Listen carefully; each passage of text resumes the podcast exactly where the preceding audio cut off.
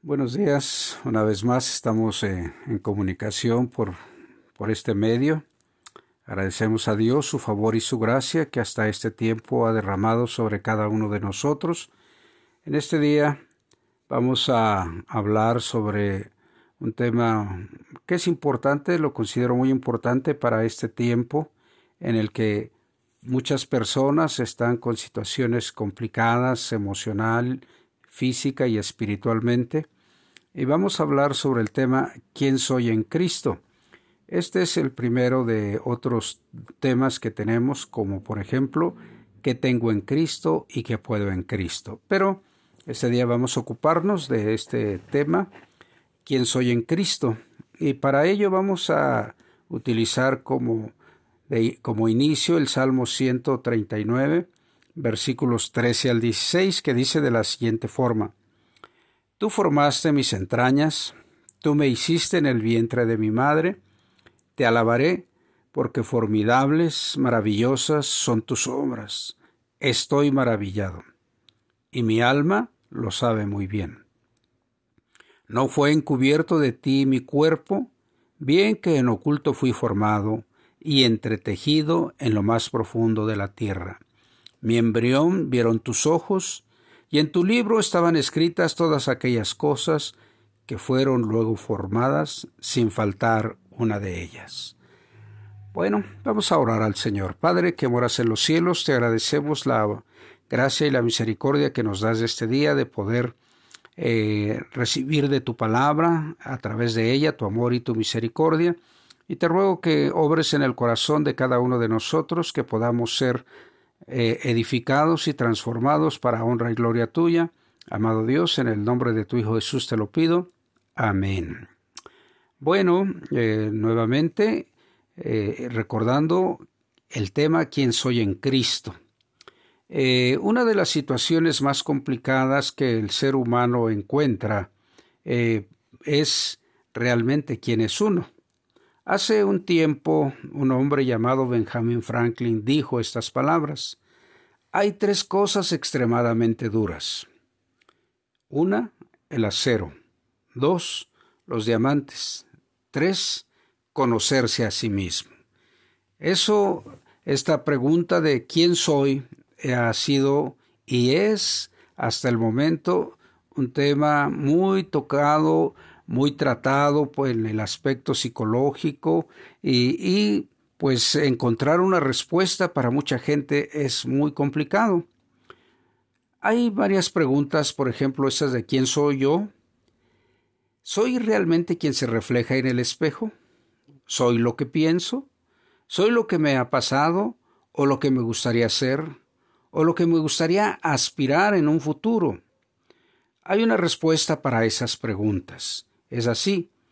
Soy lo que he vivido y lo que he deseado. Soy un cuerpo, pero también mis emociones, mis pensamientos, valores y deseos. Esa es una respuesta para estas preguntas. Hay algo más todavía. Nuestra identidad debe verse como un proceso continuo, no es una imagen instantánea y estática, sino un estado que está en constante crecimiento. Así que escucha lo que la Biblia dice, quién eres en Cristo, ya que saber quién eres te hace más fuerte.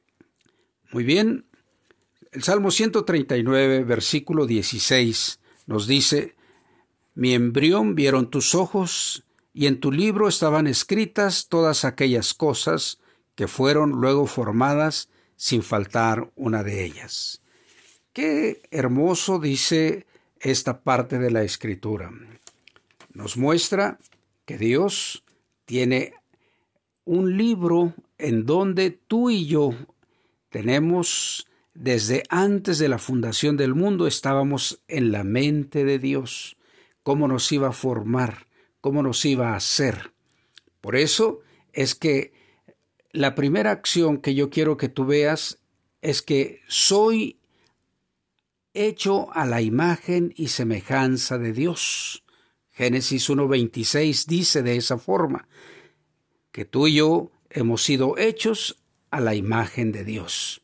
Y tengo en mente cuando leo esta parte de la escritura, eh, el versículo 29 del capítulo 7 de Eclesiastés, cuando dice que Dios hizo al hombre perfecto, pero él se busca sus propios males, sus artimañas o sus propias cuentas, dicen muchas diferentes traducciones. Entonces fíjate que tú has sido hecho perfecto a la imagen de Dios.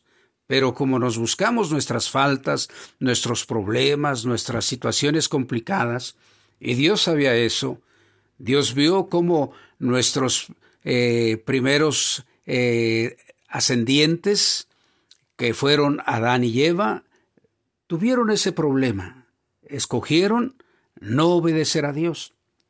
Cuando Dios ve eso, Él inmediatamente provee que va a haber alguien que a ti y a mí nos rescate.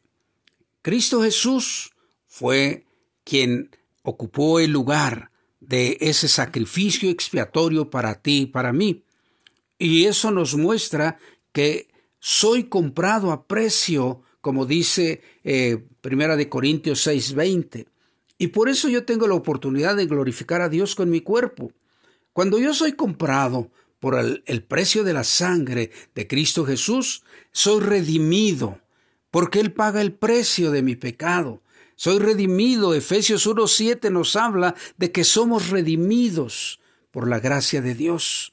Cuando somos redimidos, dice que tenemos paz para con Dios por medio de nuestro Señor Jesucristo. Somos justificados por la fe. Entonces, fíjate, eres hecho a la imagen de Dios, eres comprado por Él a través de la sangre de Jesús, eres redimido, eres justificado. Ahora, ¿qué sigue? Cuando tú eres justificado, tú tienes la oportunidad de ser una nueva criatura. Segunda de Corintios 5:17 nos menciona que de modo que si alguno está en Cristo, nueva criatura es. Las cosas viejas pasaron. He aquí, todas son hechas nuevas. Entonces, tú dejas de ser ese ser antiguo, con problemas, con dificultades, con angustias, cuando Cristo Jesús viene a tu corazón. Hay muchas cosas más interesantes que vamos a mirar en este momento. El capítulo 8 de Romanos nos da varias cosas importantes para ti y para mí para identificar quién soy en Cristo. La primera es que dice que nos hace sus hijos. Dice de esta forma, el Espíritu mismo da testimonio a nuestro Espíritu de que somos hijos de Dios. Somos esa nueva criatura. Somos ahora hijos de Dios. El Espíritu, el Espíritu Santo da testimonio a mi espíritu, a tu espíritu, de que somos hijos de Dios. ¿Por qué somos hijos de Dios? Porque Él nos ha escogido. Romanos 8:28 dice, y sabemos que a los que aman a Dios, todas las cosas les ayudan a bien. Esto es, a los que conforme su propósito son llamados o escogidos. Tú y yo somos escogidos de Dios con un propósito, con un objetivo.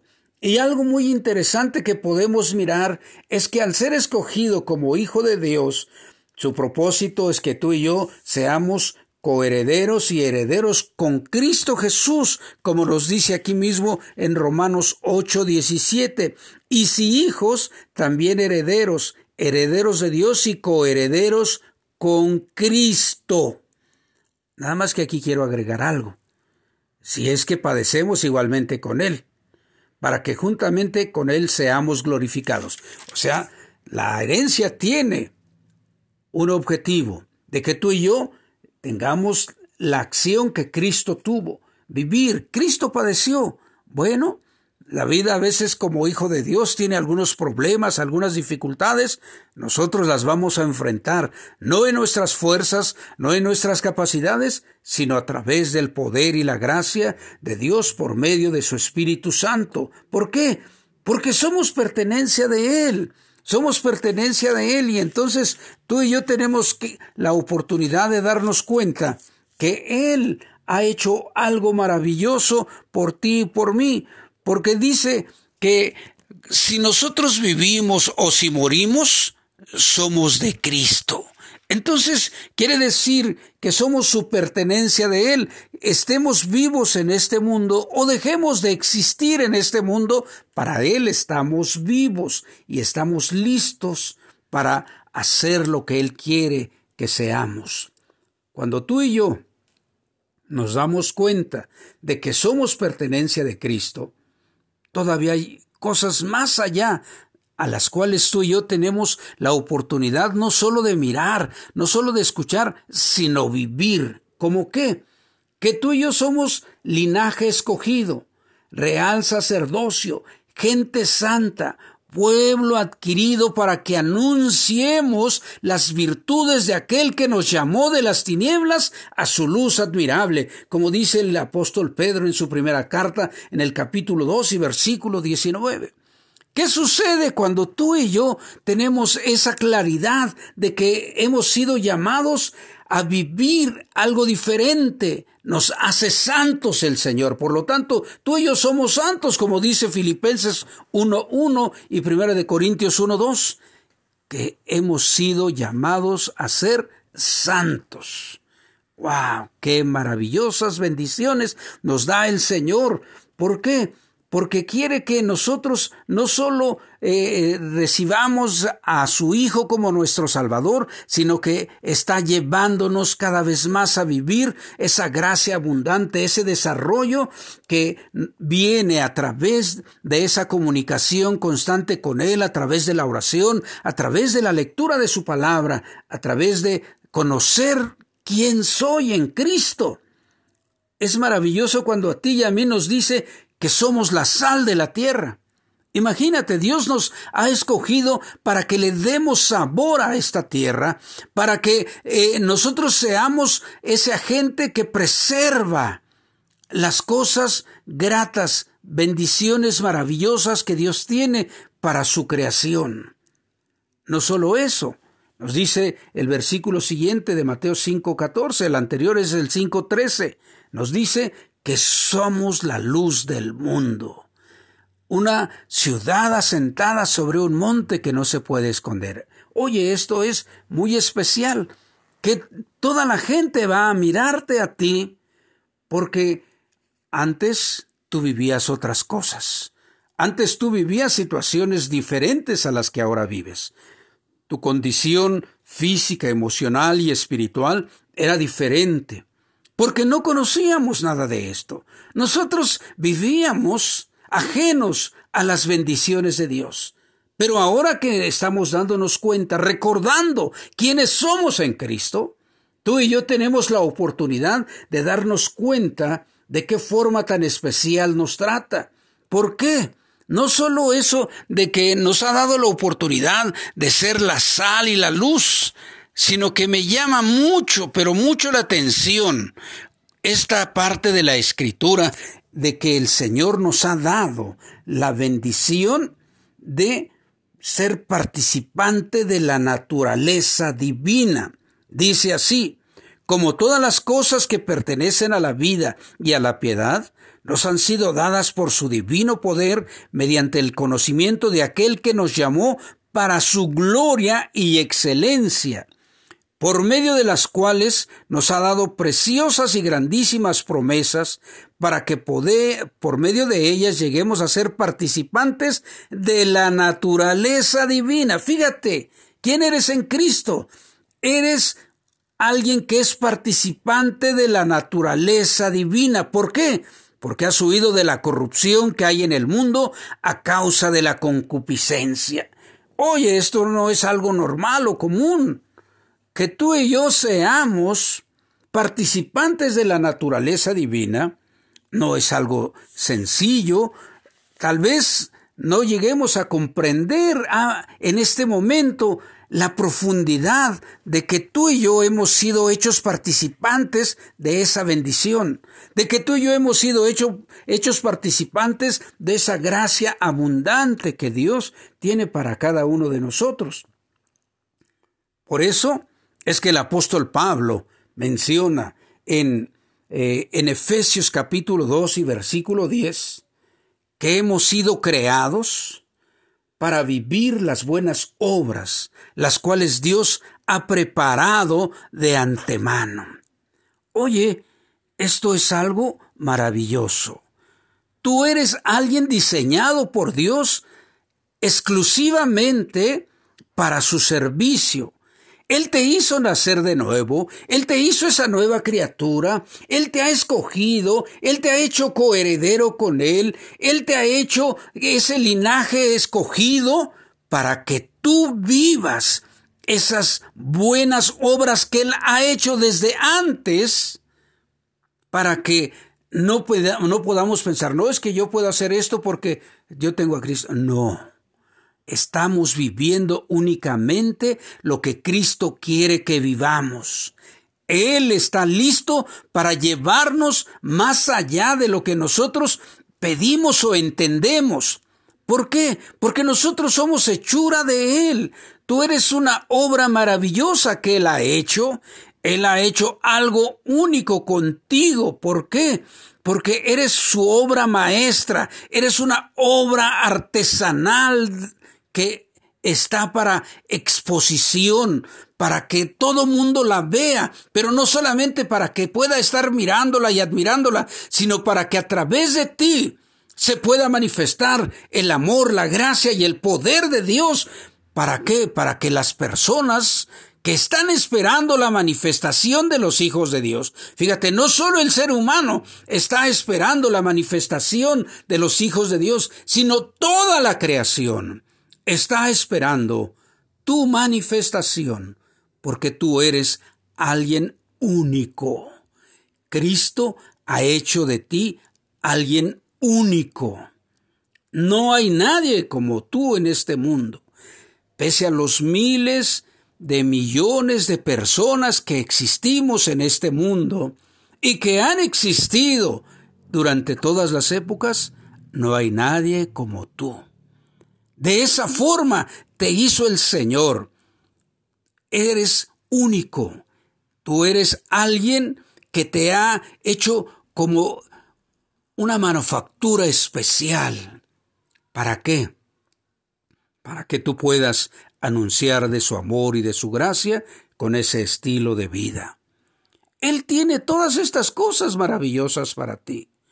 Por eso Él te hizo a su imagen y semejanza, te compró por medio del pagar el precio al derramar su sangre en la cruz del Calvario, te redimió, te justificó, te hizo nueva criatura, te llama su hijo. Porque Él te escogió para eso. Él es coheredero contigo. Tú eres ese sacerdocio real. Tú eres esa sal que da a este mundo el sabor. Tú eres la luz que brilla en las tinieblas, pero no por ti mismo, sino por la gracia de Cristo en tu vida. Ahora, la naturaleza divina venció, tuvo esa gloria especial. Cristo vino a este mundo, pagó el precio, murió en la cruz del Calvario, fue sepultado pero aparte de que fue sepultado, Él resucitó. Él se levantó de las tinieblas. Él había dicho, yo pongo mi vida porque tengo poder para volverla a tomar. Él es el que dice que tú y yo somos más que vencedores. ¿Por qué? Porque ¿qué nos puede separar del amor de Cristo? ¿Qué puede hacer que nos separemos del amor de Cristo? Nada, angustia, tribulación, todas las cosas que pueden en este momento estar afligiendo a cada uno de nosotros, podemos darnos cuenta que nada nos puede separar del amor de Cristo. Él te ha escogido para que seas su obra maravillosa. Él te ha escogido para que tú seas más que vencedor. De tal forma, entonces, en este día, yo quiero invitarte a que tú, que me escuchas, que si no tienes a Jesús en tu corazón, tú puedes este día decirle, Jesús, ven a mi corazón. Todo eso que yo he escuchado de que me has hecho a tu imagen y todas las demás cosas, que me has dado la bendición de que pueda que yo sea esa obra artesanal perfecta, yo quiero serlo, quiero vivir esa gracia que tú me ofreces. Ven a mi corazón, Jesús, perdona mis pecados, limpia mis faltas. Quiero a partir de hoy estar contigo. Eso va a darte las grandes maravillas y bendiciones que Dios tiene para ti. Para ti que ya tienes a Jesús en tu corazón. Oye, recordar estas cosas a ti y a mí nos da la oportunidad de darnos cuenta que la victoria ha sido ya ganada por nuestro Señor Jesús. Venció a ese enemigo, a ese último enemigo que se oponía a la muerte. Le quitó toda autoridad, todo poder al enemigo de nuestras almas con su muerte sacrificial. Ahora tú y yo tenemos el privilegio de vivir esa victoria en el poder del Espíritu Santo. Tú y yo tenemos la bendición de vivir las cosas que Cristo ha hecho, a dónde te ha traído, a lo que ha hecho en ti. Tienes la oportunidad de decir, Señor, de aquí en adelante yo quiero vivir con más firmeza, yo quiero vivir con todo anhelo, yo quiero vivir con todo de nuevo, ese poder y esa gracia que tú me has dado de ser tu hijo, de vivir las cosas maravillosas que tú has hecho. Te quiero dar el honor y la gloria. Te invito a que tú hagas estas cosas. Ahora es tiempo. Vamos a cerrar nuestros ojos y decirle, gracias Dios, porque tú estás eh, dándome este recordatorio maravilloso de quién soy a través de tu Hijo Jesús. Amado Señor, te doy gracias en esta hora porque me das la oportunidad de poner en tus manos a quien este día está permitiendo que tú llegues a su corazón. Te ruego que satisfaga sus necesidades, que lo limpies, que lo tomes a tu especial cuidado y le hagas crecer en tu amor y en tu gracia. Y a todos tus hijos, Señor, que tenemos la oportunidad de seguirte de tiempo atrás, que ese fuego de tu Espíritu Santo obre nuestro corazón de tal manera que tu nombre sea exaltado. Padre eterno, en el nombre de tu Hijo Jesús, pongo todo en tus manos. Amén. Bien, gracias a Dios por esta oportunidad que nos da de recordarnos un pequeño recordatorio porque hay infinidad de escrituras que nos hablan acerca de quiénes somos en Cristo Jesús. Ahora te invito a que tú vivas como esa obra artesanal, mostrando a toda la creación que Jesús es tu Hacedor, que es tu Salvador, que es tu Rey, que es tu Señor. Esta semana solo escoge a alguien y dile, Jesús te ama. Dios tiene algo maravilloso para ti. Dile a Jesús, Señor, no tengo a quien es muy difícil encontrar, dile, Él te lo va a poner. Comparte con Él. Comparte con Él, con ella, que Jesús hace obras maravillosas, de lo cual tú eres esa representación. Gracias a Dios por este tiempo. en la semana siguiente estaremos hablando de otro tema, pero el día de hoy te invito a que recibas la bendición del Señor. Yahvé te bendiga y te guarde. Yahvé haga resplandecer su rostro sobre ti, tenga de ti misericordia, Yahvé alce sobre ti su rostro y ponga en ti paz. Dios te bendiga y hasta la próxima.